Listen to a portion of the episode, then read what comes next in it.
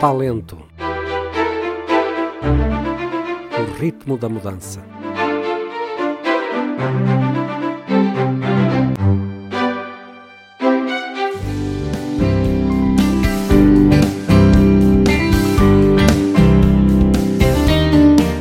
Nos últimos tempos tem sido notório o déficit de comando que o Executivo vem imprimindo à governação.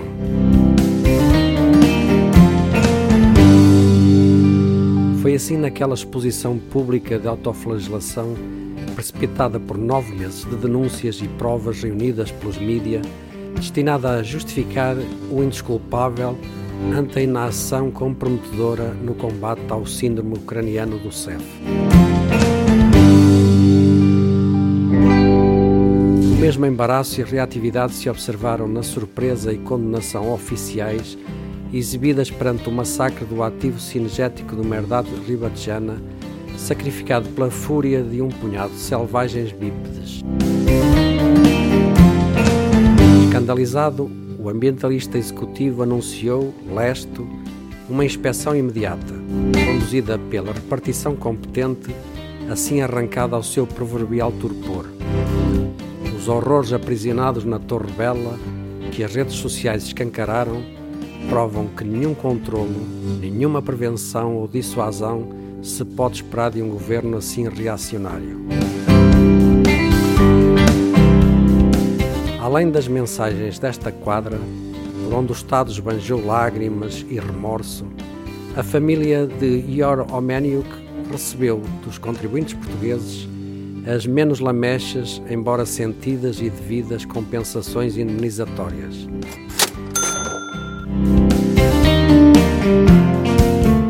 No entanto, os que estão atentos ao tratamento reservado às vítimas da máquina de tortura institucional ao serviço das diferentes expressões de soberania estranharão a generosidade da provedora de justiça e o seguidismo governamental. Não é impunemente que se toma conhecimento, recentemente, das compensações aprovadas aos familiares dos comandos tombados em serviço agora fixadas num montante 75% abaixo do valor compensado aos ucranianos e passados que são mais de quatro anos dos acontecimentos fatídicos.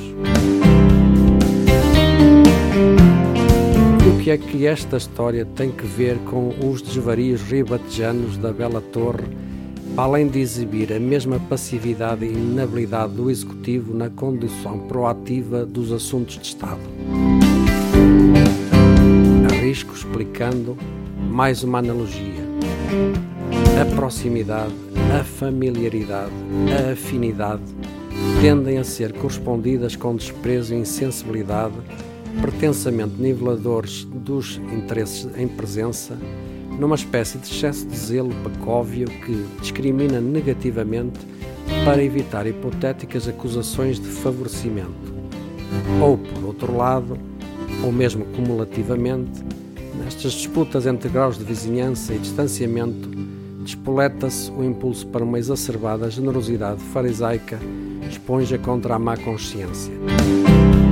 Entre a imensa fauna doméstica abatida aos milhões diariamente e sem escrúpulo moral, ambiental ou outro, para forrar bandulhos e carteiras, e o abate de uma espécie de selvagem, preconceituosamente mais valorizado porque desprotegido, esfolce o cabrita.